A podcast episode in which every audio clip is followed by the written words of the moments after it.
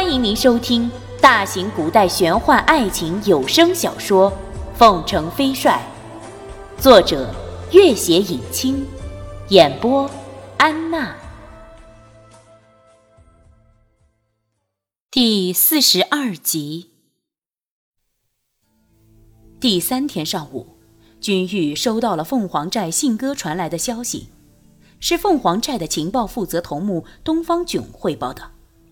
说了他离开后发生的几件大事。第一件是探子汇报，赤金族厉兵秣马，已经平息了几个藩属，逐渐成为北方仅次于胡族的第二大势力。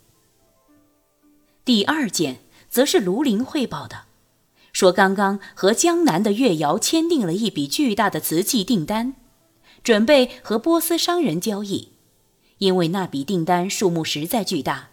卢林拿不定主意，希望他能亲自去一趟江南，做个决定。君玉细看上面的日子，信息已经延误了七八天，正是自己受伤在密室之故。他道：“舒姐姐，看来我只有下次才能随你游览蜀中名胜了。”舒真真喟叹一声：“唉，此去之后。”真不知多久才能再见。君玉笑了，若舒姐姐高兴，可以随时来凤凰寨。舒真真点了点头，眼睛忽然有点湿润。君玉自从见他第一面起，就有种非常亲切的感觉。这种感觉并不仅仅因为他是母亲的故人，更是因为在随后的日子。他对自己付出的母亲一般的情分。君玉走出老远，回头见舒珍珍还站在那里。虽然他多年征战，久经生离死别，此刻也不禁鼻子发酸。快到青阳宫时，君玉忽然见到前面一个人影一闪，却是一个西域僧。他心里一动，立刻追了上去。那西域僧越奔越快。正是往昭觉寺方向而去。君玉不紧不慢地跟在他后面。不一会儿，那西域僧已经到了昭觉寺附近的小山上。这时，对面忽然走出另一个十分高大的僧人，正是丹巴上人。看样子，他早已等在这里。那西域僧见到丹巴上人，立刻停了下来，摸出一样东西，恭恭敬敬地递了过去。这是从密道里找到的。君玉藏身在一棵大树下，也看不清那是什么东西，只听丹巴上人哼了一声，似乎颇为失望。那僧人低声道：“伯克多已经静坐三天了，现在出来没有？”丹巴上人点了点头，转身往山坡下的别院禅房走去。这别院正是昭觉寺招待外来贵宾的地方。拓桑来到蜀中，正是下榻这里。此刻太阳正中，要做梁上君子也颇为不易。好在周围树木繁茂，幽深寂静，没有什么来往僧众。君玉跃身上了一棵巨大的黄桷树，繁茂的枝叶立刻将他的身影完全隐藏了起来。从黄桷树上居高临下望去，别院的禅房里满是黄衣僧。君玉早前见过的一干面孔全在里面，而那群红衣僧却一个也没见到。上位端坐之人正是拓桑。一干和尚均神情肃穆。忽听门吱的一声推开，丹巴上人和那个西域僧走了进来。丹巴上人向拓桑行了一礼，退后两步，拿出了那样东西，展开，依稀正是那喜马拉雅王子的壁画拓克。丹巴上人道：“博克多，王子的壁画在此，他身上的钥匙也已经被取走了，佛牙自然应该在那个密室里。我认为，我们还应该再去找一下。”若是让藏汉赤教的人先找到，不用找了，已经没有佛牙了。拓桑道：“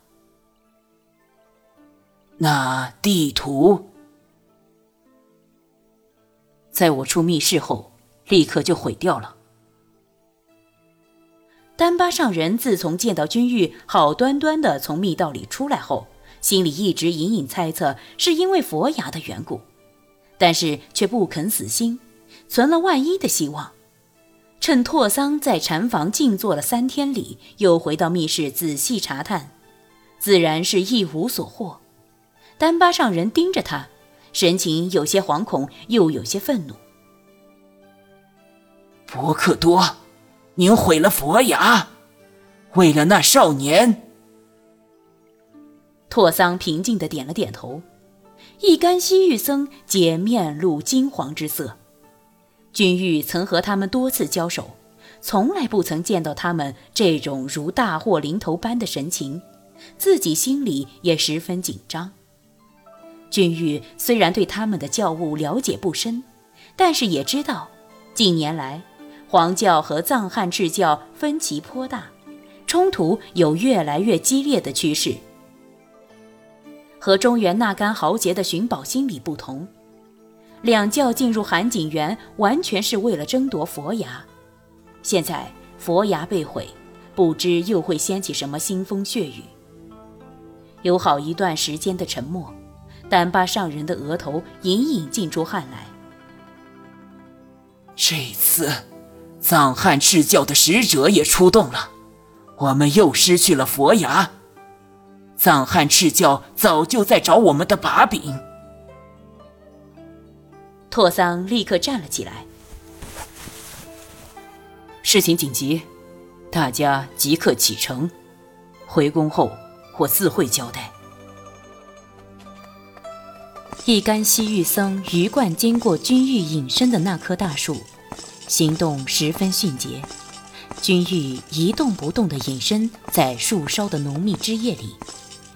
见拓桑经过时，忽然停下脚步，静立了一会儿，身形一晃，已经远去了。君玉跃下树来，一干人等早已无影无踪。君玉来到浣花客栈，只见孟元敬正站在门口，不知已经张望了多久。见了君玉，他立刻喜不自禁地迎了上来。君玉道：“兰妮他们呢？”孟元敬神情有些尴尬。爱莲山庄有事，他们几天前就动身了。舅母虽然如此说，但是他知道舅母不愿见到君玉，所以提前动身了。君玉笑道：“哼。”劳你久等，我们也立刻启程吧。孟元敬早就收拾好了一切，连君玉留在客栈的爱马小帅都早已叫人洗刷得干干净净。二人立刻上路，一路上，孟元敬的情绪十分低落。快走出成都地界，孟元敬才闷闷的道：“君玉，我们就快不同路了。”君玉笑了。哼 谁说我们不同路？我还要再去一趟江南。当下将卢林和月瑶的谈判简单讲了一下。孟元敬一直以为他会直接回凤凰寨，现听的君玉如此说，不禁喜上眉梢。这些天来，他一直闷闷不乐，此刻得知君玉还要再下江南，长长的呼出一口气来。只觉得四肢百骸一阵舒畅，惆怅尽扫。孟元敬心情大好，二人一路快马，回的时候可比来时快多了。不到二十天，马入扬州。孟元敬自然极力邀请君玉去他家里。君玉想着诸多不便，借口卢林等人已在涟漪客栈等候，婉拒了他的好意，答应他改日再登门拜访。爱莲山庄大门紧闭，孟元敬敲了好一会儿，门才匆匆打开。一个侍女探出头来，见了他，面露喜色：“少爷，快请进。孟元敬来到客厅，只见方格格独自坐在客厅的檀香木椅上，面上有一层深深的悲伤之意。孟元敬知道，这些年来舅舅和舅母之间的关系，并不如江湖上形容的郎才女貌、神仙眷侣。此刻见到舅母这等模样，心里也有点恻然，低声问道：“舅舅怎么样了？”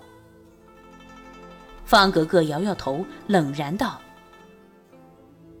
你舅舅已经闭关，家里无论出了什么事情，他也不会知道。”孟元敬摇了摇头：“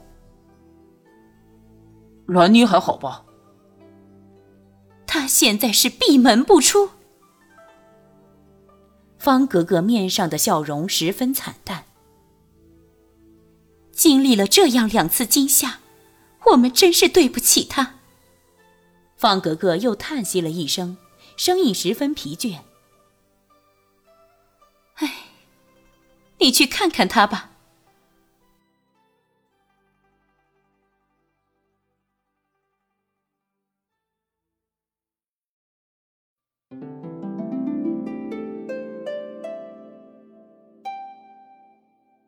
本集播讲完毕，感谢您的关注与收听。